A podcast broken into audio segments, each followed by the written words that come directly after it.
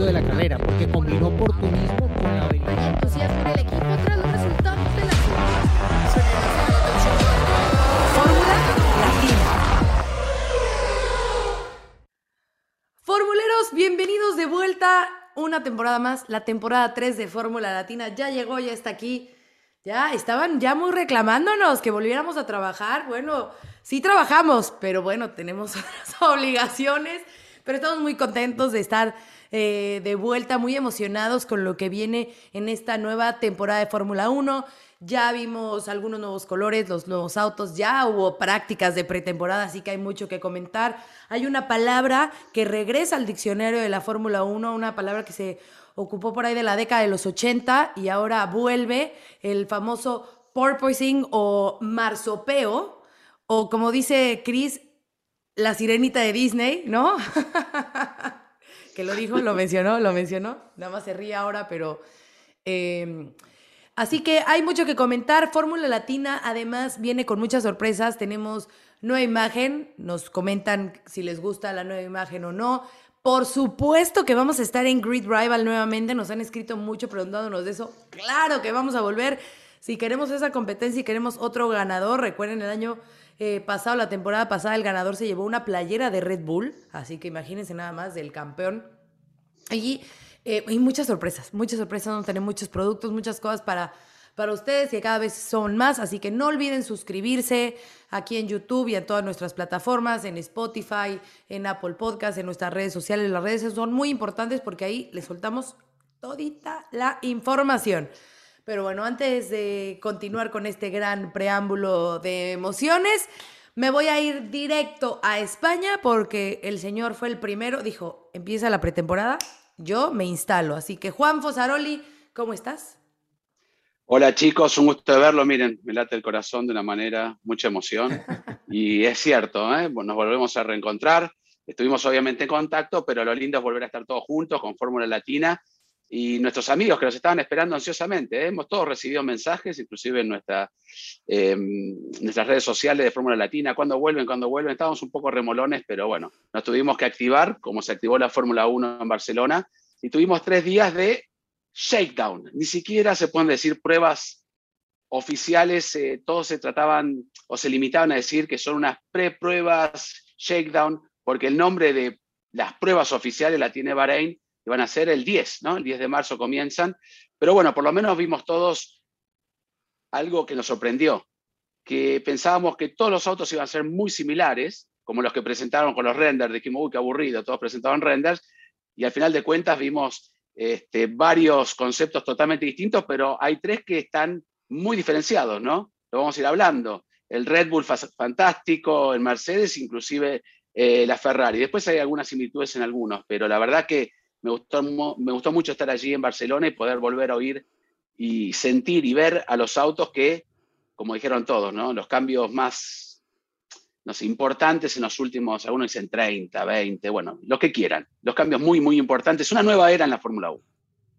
Así es. Y lo más importante, sobre todo en estos días de prácticas, eh, muchos se fijan ¿no? en los tiempos, pero realmente más allá de los tiempos es la fiabilidad que puedan tener los autos.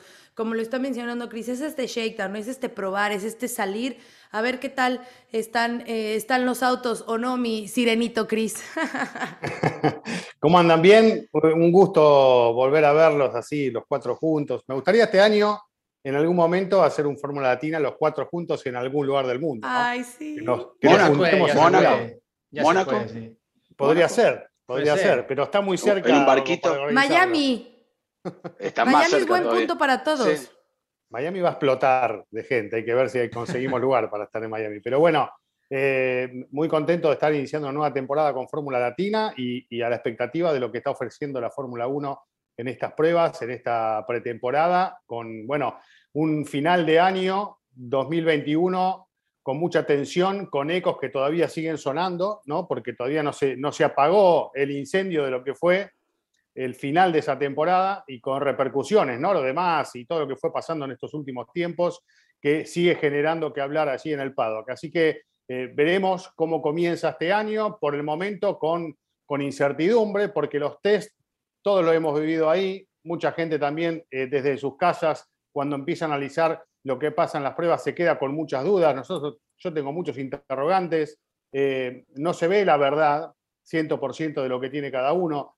Eso lo vamos a ver realmente en la clasificación para el Gran Premio de Bahrein, pero sí hay pinceladas ¿no? que uno va quitando que, van sirviendo para ver qué herramienta tiene cada uno, algunos parciales, alguna vuelta rápida que pudo meter este Hamilton sobre el final de, de los tres días eh, y, y, algún eh, elemento que puede también hacernos este, disfrutar de otra manera cómo van trabajando los equipos.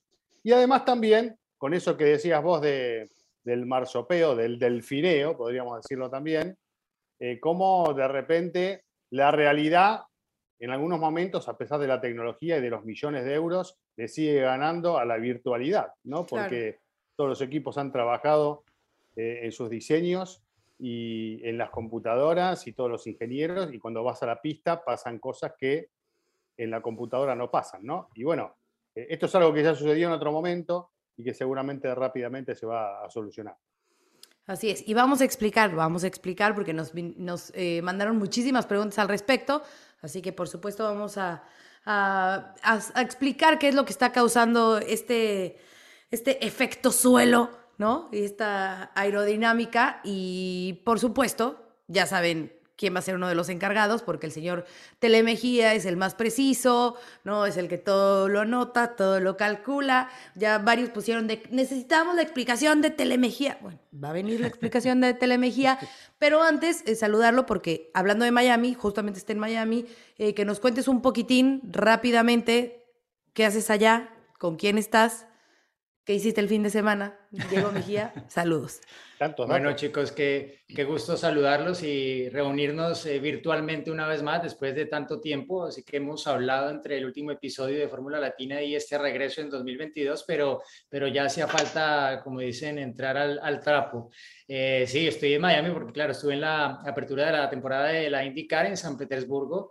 Eh, realmente pues es un evento que me gusta mucho, eh, ya he ido varias veces y pues en esta ocasión acompañando por supuesto el estreno de, de Tatiana Calderón y también la que fue pues la, el inicio de, la búsqueda del título de, Patro, de, Patri, de Patricio Ward, ¿no? que entre otras pues se, se habla ya de la posibilidad de que este año tenga más pruebas en un Fórmula 1 en preparación para lo que podría ser un eventual abordaje a la máxima categoría si se diera el caso. Zach Brown diciendo que pues va a depender más realmente de cómo vaya en el F1 de, de si gana o no el título en IndyCar y pues obviamente de lo que pase con Daniel Richardo, ¿no? que es el interrogante porque ya Lando Norris está renovado por unos buenos años en ese asiento dentro del equipo y es un poco el futuro de, de McLaren más que el presente solamente, ¿no? Pero yo creo que pues estamos obviamente muy muy sorprendidos ¿no? de ver tantas cosas nuevas en la Fórmula 1. Creo que es difícil a esta altura de la pretemporada entender realmente todo lo nuevo que hay, ¿no? porque claro, vemos las formas nuevas, los eh,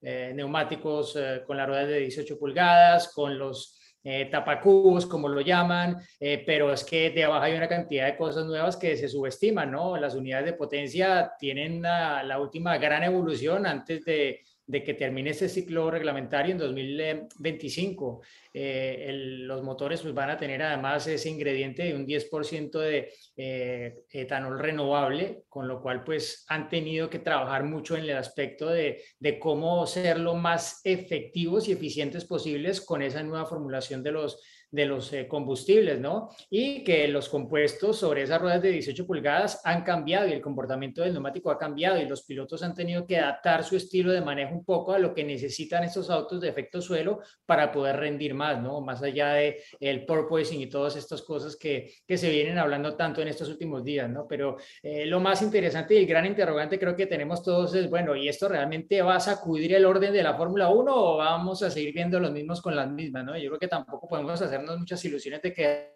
de repente Red Bull y Mercedes van a estar peleando detrás de McLaren y Ferrari. Eh, creo que el primer día de pretemporada todo el mundo dijo, wow, pero bueno, creo que hay que tiempo al tiempo y yo creo que sería una sorpresa si no tenemos a, a los dos equipos que han estado al frente en la Fórmula 1 en las últimas temporadas, de nuevo allí buscando defender sus condiciones de campeones, tanto en pilotos como en constructores. Así es. Bueno, a ver chicos, la primera pregunta es, ¿hay un auto que les haya sorprendido más que otros? En cuestión de diseño, colores y por supuesto en la cuestión de, o sea, cuando digo diseño, de las diferencias notorias que tienen en cuestiones a, a la versión anterior y a este nuevo auto.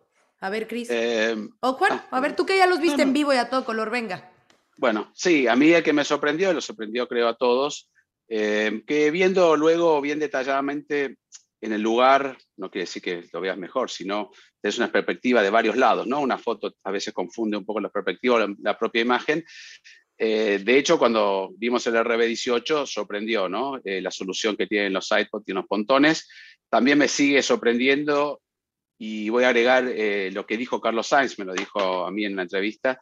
Eh, es increíble que con varios conceptos o diseños distintos, todos terminamos más o menos parejo en los tiempos, por ahora, ¿no? Sabemos Claro. que son pruebas, vos mencionaste que los tiempos son relativos. Carlos Sainz también mencionó eh, que se puede jugar mucho en estas pruebas con, sin mencionar lo- los compuestos. Ponemos que están todos con el mismo compuesto, puede haber hasta tres o un poco más de segundos entre diferentes mapas de motor y combustible. O sea que si uno quiere, y lo sabemos en las pruebas de temporada, lucirse o, o hacer algo para llamar la atención, puede hacer un tiempo eh, con una configuración distinta que puede llegar a asustar. Uy, le sacó un segundo.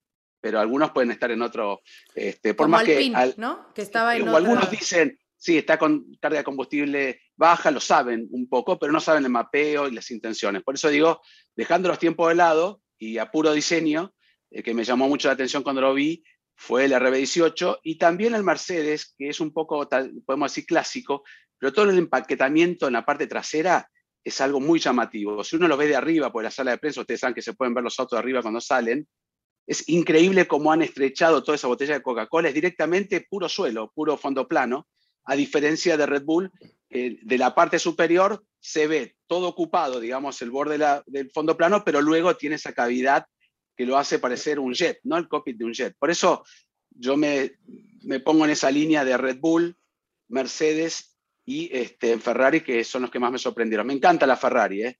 esa canaleta o ese, ese, ese túnel que tiene invertido eh, allí en los pontones también, sí, una bañera, este, que con esos, este, esas branquias que si te quieres bañar ahí no, no te queda el agua, pero me refiero que, que sí, me ha sorprendido. En los diseños de los alerones traseros sabemos que hay menos libertad, son todos bastante similares, aunque hay pequeñas soluciones que se puede, es como el juego de la, de la diferencia, ¿no? Uno lo puede llegar a ver. Y en, las, en los morros delanteros también hay bastantes soluciones distintas. Que puedan cambiarlo de acá a Bahrein es difícil. El concepto se van a tener que dar, por lo menos, digamos, el, el trabajo del bodywork importante. Van a poder cambiar algún concepto de ala. No es, ay, me copio el ala de Red Bull, ustedes lo saben. Y el auto funciona como el Red Bull. Esto va todo en conjunto. Así que veremos quién ha sido el que le dio, como se dice, el, el, el, el clavo. Que ¿Se acertó la así, no? materia, sí, sí, sí. Sí, o que un martillo en el clavo. A ver, Cris. Eh, me quedo, coincido con lo que decía Juan, me parece que eh, esa parte superior de los pontones de la Ferrari son hasta sexy, ¿no? Esas formas que Mm. tienen para ir llevando el, la el máquina. aire hacia donde ellos quieren. Eh, y, y todo lo que decía Juan, suscribo, no lo voy a repetir. Eh, me parece que lo más interesante de- del auto de Fórmula 1 actual es lo que no vemos, porque está abajo, ¿no? Y que tal vez nos, nos gustaría tal vez entender un poco más que, cómo solucionan eh, el tema de- del efecto suelo, cómo, cómo son esos canalizadores, cómo van trabajando cada uno de los equipos y cuáles son los secretos, porque evidentemente cada uno tiene el suyo hasta que se los vayan descubriendo unos a otros. Así que eh, ese es un atractivo que cobra mucha importancia esta temporada porque por ahí pasa un poco la, cuestión de este cambio reglamentario. Eh, y, otra cosa que quería apuntar, que será un tema que hablaremos cuando quieran, tal vez eh, lo, tienen en cuenta, es el tamaño de las ruedas, el cambio de estas ruedas, ¿no? Cómo es una goma con perfil más bajo, como ya el neumático no tiene la deriva que tenía antes, que también evidentemente hace que las suspensiones sean diferentes, cómo, eh, digamos, tienen 60 milímetros más de altura y, y ver y preguntar, no sé si te lo habrán dicho, Juan, cuánto perjudican la visión al piloto el Sí. tener un, un pedazo de, de rueda más alto, ¿no? Que antes no estaba, ¿no? Y bueno, Sí, no, no me quiero meter. Primero fue el halo que- y ahora las ruedas grandes. que Diego lo diga, pero yo se lo pregunté a Checo y a varios pilotos y luego se los explico si quieren, porque influye. ¿eh? Y algunos dijeron algunas cosas bastante importantes respecto a la visibilidad.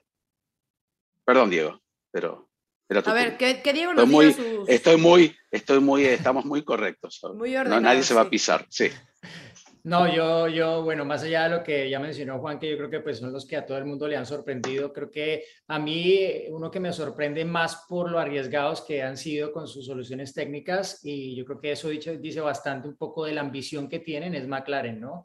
Porque pues bien habrían podido ser bastante conservadores en términos, por ejemplo, de la, la filosofía que han adoptado en las suspensiones de adelante y de atrás, pero han ido justamente por el camino que menos equipos han explorado, ¿no? Recordemos que ese es el primer auto que ellos eh, diseñan enteramente alrededor del motor Mercedes, del nuevo motor Mercedes, porque el año pasado tuvieron un chasis que básicamente adaptaron al motor Mercedes, pero que estaba hecho para un motor eh, Renault. Entonces, ellos pues en esta primera gran oportunidad se ve que pues han querido arriesgar. Habrá que ver al final si, si dan por el camino que eso no, por ahora pareciera que al menos aerodinámicamente son de los que menos están sufriendo con el porpoising. Eh, sí que lo sufren también, pero muchísimo menos que, que el resto. Y según ha mencionado James Key, pues eso seguramente tiene que ver también con algunas de esas elecciones de, diseño. Eh, que, que, pues hacen parte del concepto del auto, ¿no?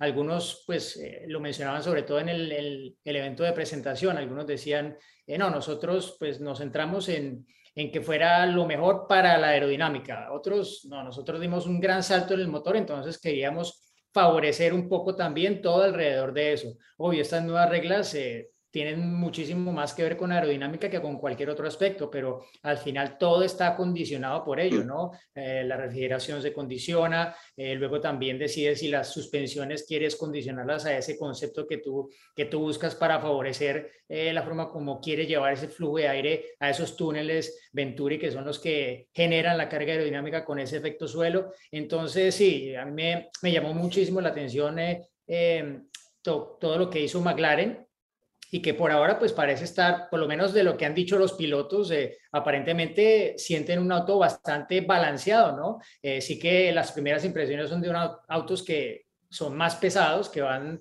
más despacio y que cuesta más llevarlos en las frenadas fuertes, en las curvas más lentas, pero que en las curvas rápidas son mucho más estables aerodinámicamente, digámoslo, porque ahora esa carga se genera con superficies de mucho mayor tamaño, con todo el efecto suelo, con el, gran alerón delantero, con el gran alerón trasero y ya no tanto con esas pequeñas piecitas que se veían en arreglos súper complejos en los dashboards y en todas partes. ¿no? Ahorita ha cambiado mucho eso y bueno, han cambiado muchas otras cosas más que ya les comentaremos porque sabemos que tienen muchas preguntas muy importantes para entender un poco eh, de qué viene pues todo este cambio reglamentario y, y a dónde hay que poner los ojos.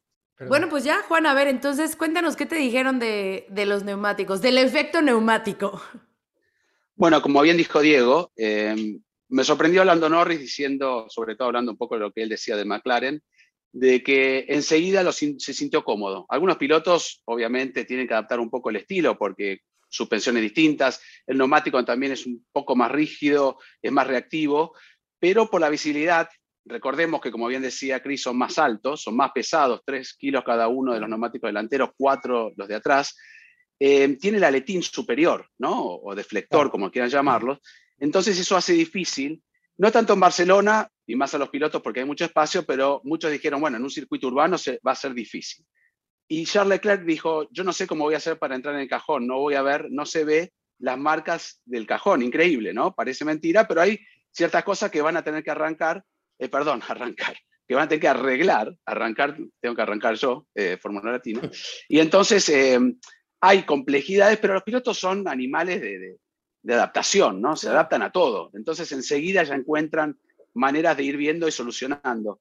Pero, como bien dijo Diego también, eh, Alonso se quejó un poco de que él le gusta que los autos sean más rápidos, cada año que sean más rápidos. Sabemos que en la Fórmula 1 sucedía y los alentaban porque era peligroso.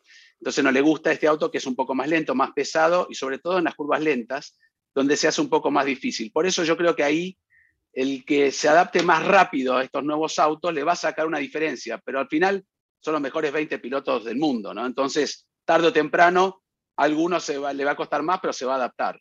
Eh, pero yo lo veo, como bien decía también Diego, no va a haber grandes sorpresas.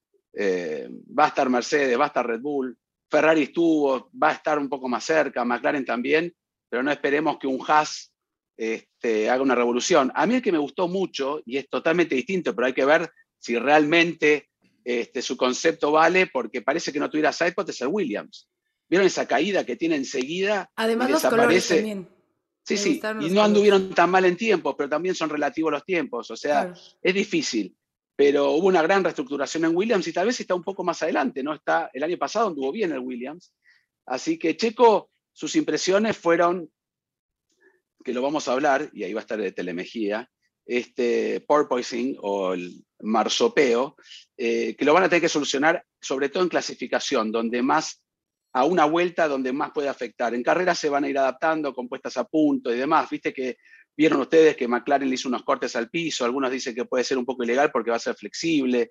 Los alerones, lo hablé con Albert Fábrega, se ve que flexan mucho, entonces todavía no hay una unidad de control muy exacta para esto. Va a haber, yo creo que muchos cambios y algunos van a ir en el límite del reglamento para tratar de, eh, de solucionarlo. Ahora te digo, me puse al final de la recta a tratar de ver ese marposeo de costado en el, y no lo veo. Es imperceptible prácticamente a la vista. Se ve en la super cámara lenta, muy notoria, como mueve, pero cuando lo ves pasar, pasan tan rápido que no ves que el tipo está yendo así. Ahora el piloto lo siente, ¿eh? dice que se siente mucho Checo ¿eh? o Charles Leclerc. Sí, sí. Claro, y es que lo que todos los, los, eh, los, equipos quieren, pues quieren tener esa menor altura, estar mucho más eh, cercano al, suelo, pero para que tengan esa mayor carga aerodinámica y que puedan tener una eh, mayor velocidad. Pero ahí es donde van a tener que, entrar como en esta mediación, ¿no? De qué es lo que quieres, y hacia dónde vas y qué tanto puedes eh, soltar de un lado para no afectar el otro e irse acomodando para que logren ese anularlo de, de alguna forma, ¿no? Ese, ese porpoising que ahorita se los vamos a explicar. Me gustaría, porque ya mencionó Juan, eh, y bueno, y Diego también, acerca de, qué tanto podemos eh, pensar en que haya una diferencia en la cuestión de posiciones, que era algo de lo que se hablaba mucho, ¿no? De que estos autos supuestamente estaban hechos para adelantar, para dar mayor espectáculo y poder tener un mayor adelantamiento. Charles Leclerc ha sido uno de los que ha declarado, cuando te acercas hasta antes de un segundo, sí se siente la diferencia y sí te puedes acercar y puedes hacerle más la competencia. Pero una vez que rompes como esa barrera de un segundo, ya se vuelve un tanto complicado, ¿no? Entras eh, en ese, en ese espacio de aire, vamos a decirlo así, que, vuelve más complejo el que se puedan acercar. ¿Qué tanto es parte de este trabajo y qué tanto todavía puede, eh, puede cambiar, Diego? Que sí podamos esperar ese tipo de rebases, esa competencia, a lo mejor que sean los mismos que estén peleando arriba, ¿no? Pero que podamos tener este espectáculo de un Ferrari a lo mejor eh, rebasando a un Mercedes, ¿no? Y que no se haga esa, esa filita. Bueno, yo creo que lo primero es que hay que ver realmente dónde está cada uno, ¿no? Porque si sales de la primera carrera y Mercedes está como en 2014, pues olvídate de cualquier adelantamiento eso. Ahí sí, por más trabajo en el reglamento aerodinámico, eso no va a servir de nada, ¿no? Pero, pero o sea, está claro que, que la primera impresión es que está funcionando, pero al mismo tiempo hay algo que no está funcionando y esto no sé qué tan estudiado estaba, porque ya lo han dicho varios pilotos. Al principio funciona, pero cuando estás en la recta, ya ese tow de antes, ese hueco que te abría el auto que va ahí adelante, ya no, ese efecto ya no es tan fuerte como antes. Y varios pilotos lo dijeron, salía a la recta pensando que me iba a ir encima y no, no porque el efecto suelo de alguna forma está frenando el auto más de lo que lo hacía la aerodinámica que teníamos hasta el año pasado. Entonces, eh, como que una cosa está anulando en parte la otra, y esto hablando sobre todo en recta, ¿no? Eh, entonces, yo creo que todavía está por descubrirse realmente qué tanto va a funcionar esto. O sea, ahí queda súper evidente que el DRS es absolutamente necesario todavía y que por unos buenos años va a tener que mantenerse por lo menos antes de que se llegue a ese momento en el cual como quiere la Fórmula 1 desaparezca, ¿no? Pero creo que, creo que sí, por un lado, ok, está aparentemente funcionando, pero de otro lado... Mm, no tanto y no sé qué tan estudiada estaba esa, esa parte de que ese, ese jalón, eh, ese tow, esa chupada, como dicen en México, eh, el, rebufo, Que, que, dicen en España, eh, se ha reducido ese efecto con estos autos de efecto suelo respecto al pasado. Sí, a mí me parece que eh, hay que ver si realmente logran lo que, digamos, uno de los objetivos, más allá de que por supuesto que la succión en pleno tramo de aceleración es fundamental, eh, pero una de las claves era poder doblar pegado al de adelante o bien cerca del de adelante, ¿no? Si se puede mantener o mejorar que un auto ingrese después de una curva a un tramo de aceleración bien cerquita del de atrás, eso ya nos va a abrir otro panorama, ¿no? Y después veremos, por supuesto que el DRS cobra una, importancia eh, primordial, fundamental con, con, estas reglas y con esto que están sintiendo los pilotos ahora. Eh, pero bueno, ya tener dos autos doblando bien pegados hace que, bueno, la, situación hasta para los pilotos de tensión sea otra, ¿no? Y, ver qué, pasa y qué chances tienen a la hora de frenar en la próxima curva, que tengo entendido, estos autos van a frenar más encima de la curva, con lo cual tampoco favorece a, un error en el, sobrepaso o a que uno frene antes y otro después. Digamos que se achican los metros y los espacios de frenada con esta solución aerodinámica versión 2022. Así que una vez que tengamos todo el conjunto en la pista, a la hora de la verdad, vamos a sacar muchas conclusiones y por supuesto que los equipos tendrán que trabajar en lo que hacen siempre. ¿Cuánta carga más, cuánta menos? Eh, ¿Cuál es el balance adecuado para que el auto funcione de acuerdo a, las expectativas, ¿no? Y, bueno, ¿qué dejo de lado para aprovechar otra área? Y bueno, será una cuestión de, del trabajo del ingeniero, que me parece, sobre todo en un cambio de reglamento tan importante, va a cobrar más importancia este, en las primeras carreras. Vale, voy a sacar nuestro diccionario, ¿no? Nuestro diccionario técnico. Ah, y dice: Está bien. Porpoising, marsopeo, delfineo, Mentira, no estás, leyendo, no estás leyendo eso. A ver, muestra. Dígase del movimiento vertical que realizan los autos de Fórmula 1 en recta. Es casi imperceptible, según Juan Fosaroli, pero en cámara lenta lo hemos notado. Los pilotos, por supuesto, que lo sienten. Y es una causa del efecto suelo que inició en los años 80. Qué buen diccionario, ¿eh? De verdad que qué buen diccionario. A ver, señor Mejía, porque de verdad que, hemos recibido muchas preguntas al respecto. ¿Qué es el porpoising? ¿Por qué está de vuelta? Eh, ¿Qué tiene que ver el efecto suelo en este, en este eh, movimiento de delfín, en este baile de los autos? Bueno, yo creo que eh, lo primero que hay que recordar es que hasta el año pasado hablábamos mucho del famoso rake, ¿no? Que el Red Bull tenía mucho rake, que el Mercedes tenía poco rake, que las reglas del año pasado afectaron ese famoso rake, afectó más a, Mercedes y a Aston Martin, los que tenían esa filosofía de bajo rake. Bueno, es hoy en día ya los autos de Fórmula 1 con ese efecto suelo, ya tú los ves y, y, esto del rake no, no funciona porque es que para que funcione el efecto suelo, el, el, piso como tal y sobre todo la parte trasera tiene que estar muy cerca de la pista.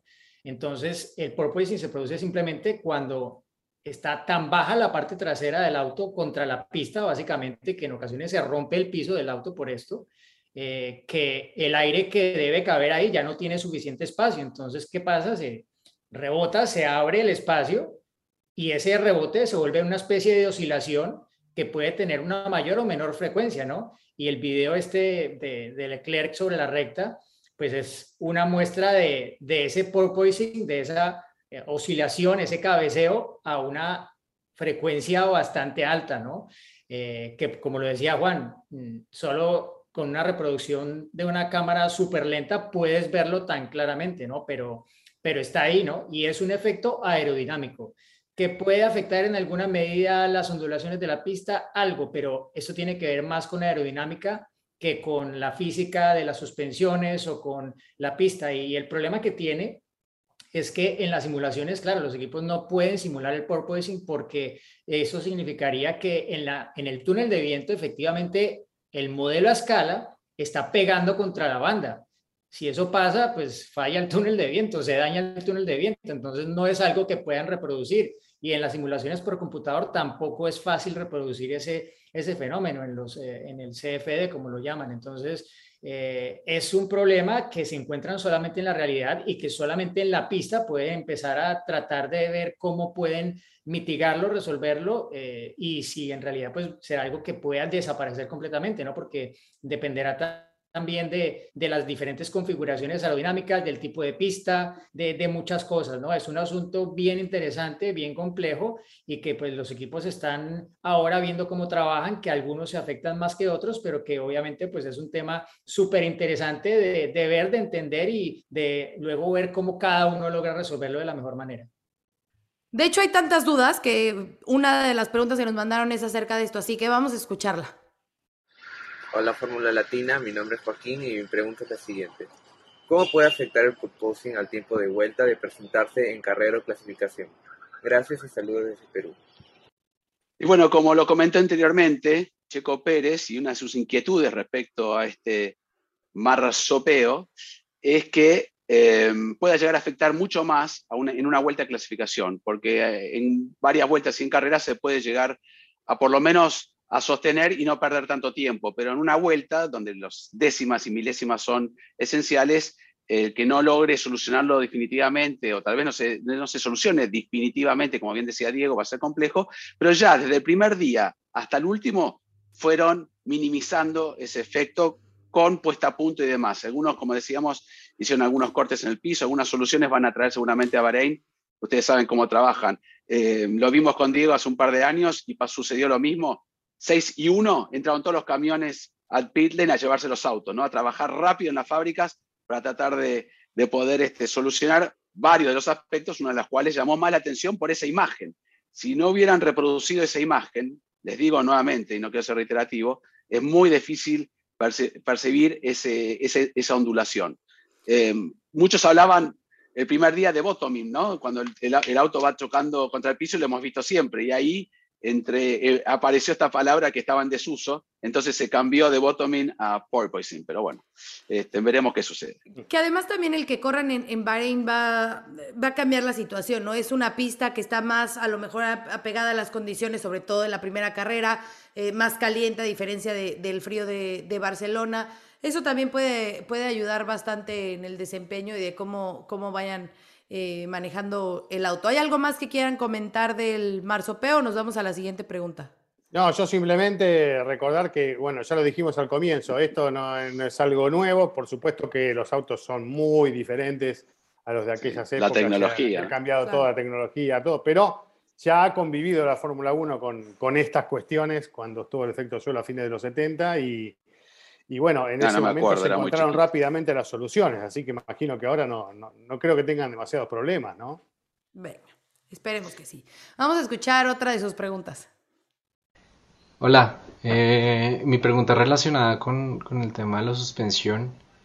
Eh, digamos, he escuchado que hay dos tipos de suspensiones. Una es eh, push rod y pull rod. Um, quisiera saber eh, cómo funciona cada una y qué equipos eh, las tienen, que estén bien. Bueno, Esteban, están muy técnicas las, las preguntas hoy. Eh, nos ponen aquí a, a trabajar y bueno, eh, para tratar de explicarlo de la forma más, más sencilla, ¿no? Y pues más ilustrativa, eh, quienes nos están viendo en YouTube probablemente están viendo también un poco la explicación gráfica de la diferencia, ¿no? pero pues sí, cuando uno ve una puerta eh, de vidrio, algunas dicen push, otras dicen pull, ¿no? Push es empujar, pull es jalar. Y aquí es el push o el pull tiene que ver con el elemento que está conectado al amortiguador. Y es un elemento que gira y que en el caso de la suspensión push rod, el brazo de suspensión lo empuja, entonces por eso se llama push rod. Y lo empuja, gira y hace que el amortiguador se comprima. Y en la suspensión pull rod es lo contrario. Este elemento, eh, el brazo lo ala, gira y comprime el amortiguador. Eh, gráficamente, pues es fácil de diferenciarlo. Si ves del lado del chasis, la suspensión push rod arranca desde la parte superior del chasis y hacia la parte de abajo de la mangueta, ¿no? En la rueda. Y en la suspensión pull rod es lo contrario. El brazo de suspensión sale de la parte inferior del chasis y conecta a la parte superior de la mangueta en donde está eh, fijada la rueda, ¿no? Entonces, ¿por qué lo usan uno u otro? Bueno, en el pasado ha habido diferentes eh, motivos para hacerlo. En un principio creo que era más un motivo mecánico que tiene que ver también con el centro de gravedad, porque, claro, donde está ubicado este, este anclaje al amortiguador, esta pieza, sí, claro, si es push rod, esto está más arriba, está ubicado más arriba, entonces el centro de gravedad se afecta y se coloca más arriba, que lo que quiere hacer un coche de carreras es que esté lo más abajo posible. El pull rod tiene esa ventaja, que esos elementos se ubican más abajo, luego ayudan a que baje el centro de gravedad. Pero en este caso, tiene que ver más con decisiones que tienen que ver con la aerodinámica, de cómo se congestiona menos el flujo de aire hacia donde quiere llevar ese flujo, ¿no? Y en este caso, pues con el regreso del efecto suelo, justamente es una de las, de las motivaciones que han tenido equipos como Red Bull, como McLaren, para tomar esa ruta de la suspensión pull rod, buscar la mejor forma de despejar ese flujo hacia, esos, hacia la entrada de esos túneles Venturi a cada lado de, del chasis. Bueno, gracias Diego y gracias a nuestro modelo. Me gustó el apoyo. a nuestro maestro. Tenía el lapicito, podía. Eh, bueno, Mercedes tiene push adelante y atrás pull, al opuesto que tiene este Red Bull. Varios equipos toman una solución distinta, como bien dijo Diego, este, para beneficiar la parte aerodinámica y también de la manera que se puede trabajar en la suspensión. Es más difícil cuando se trabaja por abajo que cuando se trabaja por arriba. Pero bueno, no es que tenga uno ¿no? la clave mágica y diga, bueno, vamos todo por este lado. Por eso digo, hay tantas diferencias y me quedo con lo que decimos siempre. ¿no? Y después terminan siendo milésimas, décimas de, segundos y uno dice, ¿por qué? ¿Cómo puede ser que lleguen todos al mismo fin? bueno, son millones de ingenieros y 145 millones de dólares por equipo para poder desarrollar esto. Yo quiero agregar algo y, salirme un poco un segundo, que Diego mencionó los neumáticos 18, mencionamos los pesos, las dificultades que tienen, y estos tapacubos, ¿cómo le pueden decir? En Argentina se dicen tazas, ¿no? Eh, algo raro, pero bueno, el nombre es taza. Eh, ¿Cómo más se pueden llamar? ¿Cómo les dicen ustedes? Mm, sí, Cubrerrines. Eh, no, no sé. Wheel cup, no sé cómo. Sí, las tapas, bueno. Como le gusta a cada uno. Sí. Eh, es un elemento estándar, ¿no? Todos los autos tienen el mismo. Se ven divinos, ¿eh? presentaron... me encantan, por cierto. Sí, bueno, se presentaron, a mí no. Eh, si uno le saca ese elemento de un compuesto plástico, inclusive, no es ni de fibra de carbono, sino son un compuesto prácticamente plástico, uno lo golpea y hace ruido, no te digo plástico, pero es un, un elemento muy liviano. Se presentó Mercedes con una solución para fabricarlos para todos y Red Bull. Mercedes presentó una opción eh, plana, digamos que quedaría un poco mejor inclusive porque eran como se utilizó en algún momento, que sea plana, pero traía dificultades en el momento de hacer un pit stop, ¿no? Como, como enganchar las manos para poder cambiar la rueda, inclusive para balancear el neumático, eso me lo contó Mario Isola, nuestro amigo, y optaron por la, esta versión curva, eh, con espacio, con esos agujeros que eh, presentó Red Bull y finalmente Red Bull estas ciertas partes comunes que están en el reglamento este año cuando uno, se presentaron solamente Mercedes y Red Bull, y Red Bull eh, pudo traer este, este elemento. Que uno pensó, che, y si lo hicieron a propósito para beneficiar, no. Eh, claro, claro. Está aprobado. Ya empezar ya empezar. Red Bull, no puede ser. bueno, pero. No gane Verstappen, pues sabemos por qué. Y algunos que pusieron en algún momento un LED y descartan prácticamente eso porque eh, me decía Mario, va a generar un no efecto bueno aerodinámico, eh, un poco más de peso en el neumático, eso no vamos a ver las letras escritas, pero sí me gustaría, como hizo la presentación, no me quiero anticipar, ¿no? Alfa Romeo, quedan mucho más lindos pintados. Negros, no se, no se percibe la, llanta de 18 que es tan linda, ¿no? Como vemos en otras categorías. Cuando le sacan ese tapacubo, es fantástico, pero bueno, se necesita aerodinámicamente para que funcionen todas estas nuevas reglas. Pero a mí sinceramente, no me gusta. A mí sí me gusta. Hay como un efecto ahí como moderno. y otro, que, y, otro elemento que, que, también es eh, prescrito, que es, es una de las cosas que tiene esta reglamentación 2022, que muchas partes más están prescritas, es decir, son comunes para todos y hay otras en las que el espacio que tienen para desarrollar es mucho más reducido respecto a la reglamentación anterior, pero los rines o las ruedas, la parte, la llanta, como la llaman en otros países, la parte metálica es igual para todos este año y eso le ha permitido a la FIA también colocar unos sensores que van a ser iguales para todos y monitorear, por ejemplo, eh, las presiones de aire en tiempo real y tener una lectura que antes no podían porque eran piezas diferentes para cada equipo. Cada uno tenía su propio proveedor de, de rines, pero ahora es el mismo para todos, la firma alemana BBS. Eh, ahora, ah, yo quiero proponer una cosita, porque a mí me gustó todo lo que hizo Juan mientras hablaba Diego, este, siendo muy gráfico. Así que, por ejemplo, si yo hablo del marsopeo, ¿cuál sería la seña, Juan? Eh, si yo estoy hablando en este momento desarrollando todo el tema. No, te estoy diciendo muy fresa.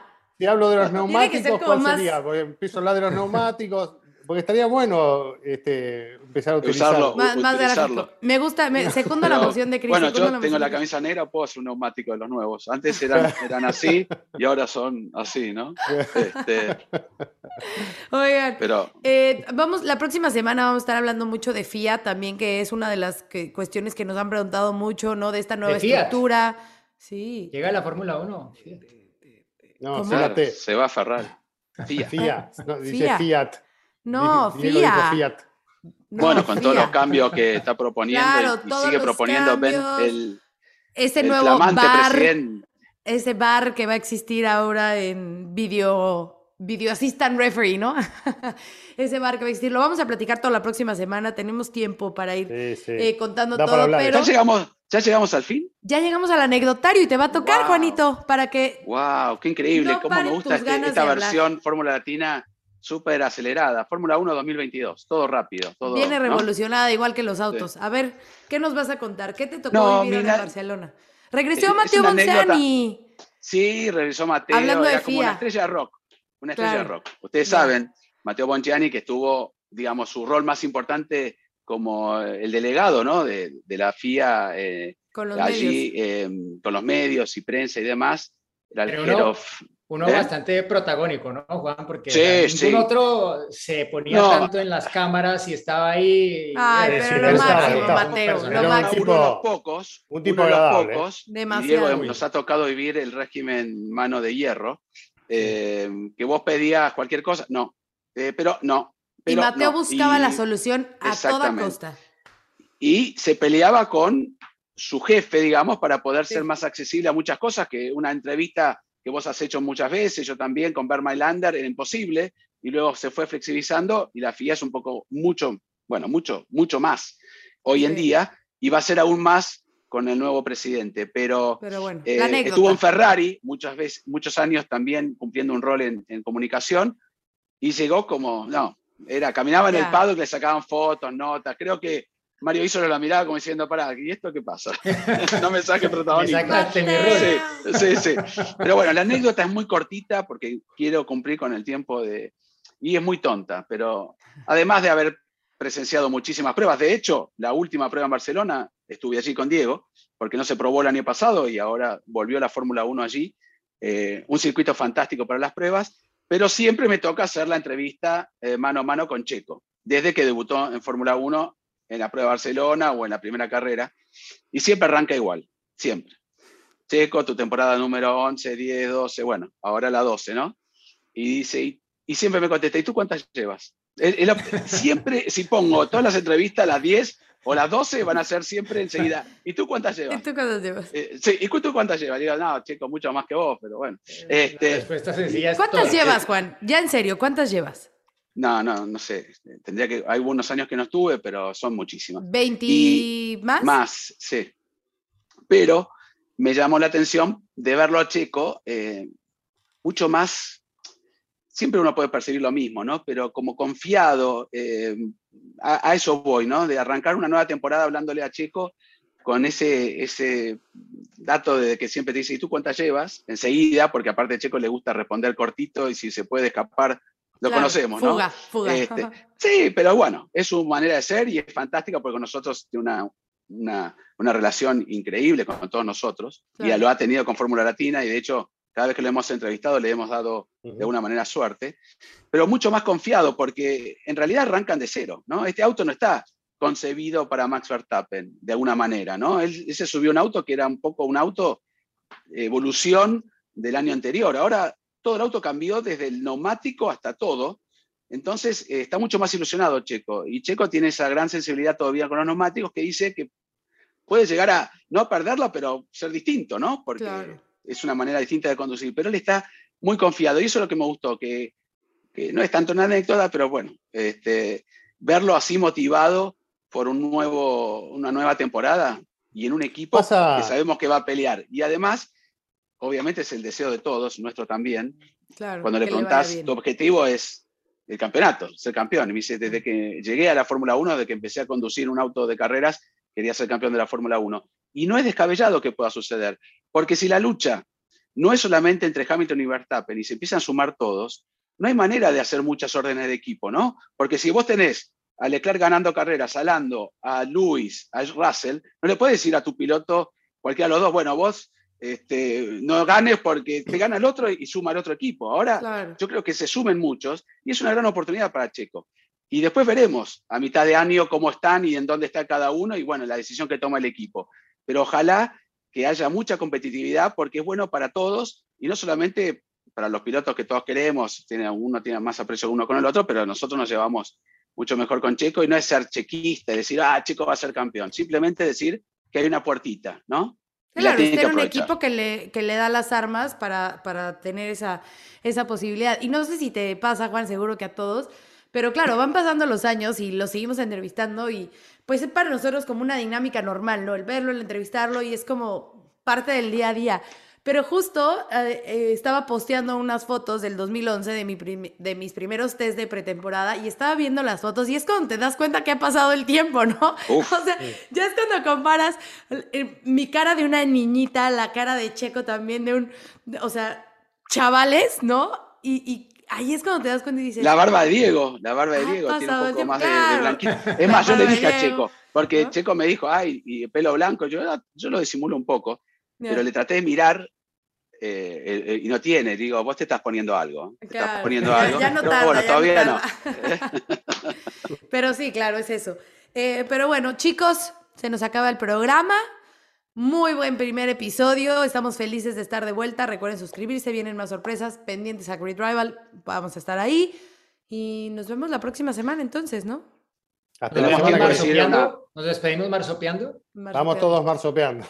¿Tenemos tiempo para un final emotivo? ¿Un final emotivo? ¿no? A ver, ¿qué quieres decir, Juan? No, nada más, que estoy muy contento de que nos volvamos a juntar y estar en contacto con todos ustedes.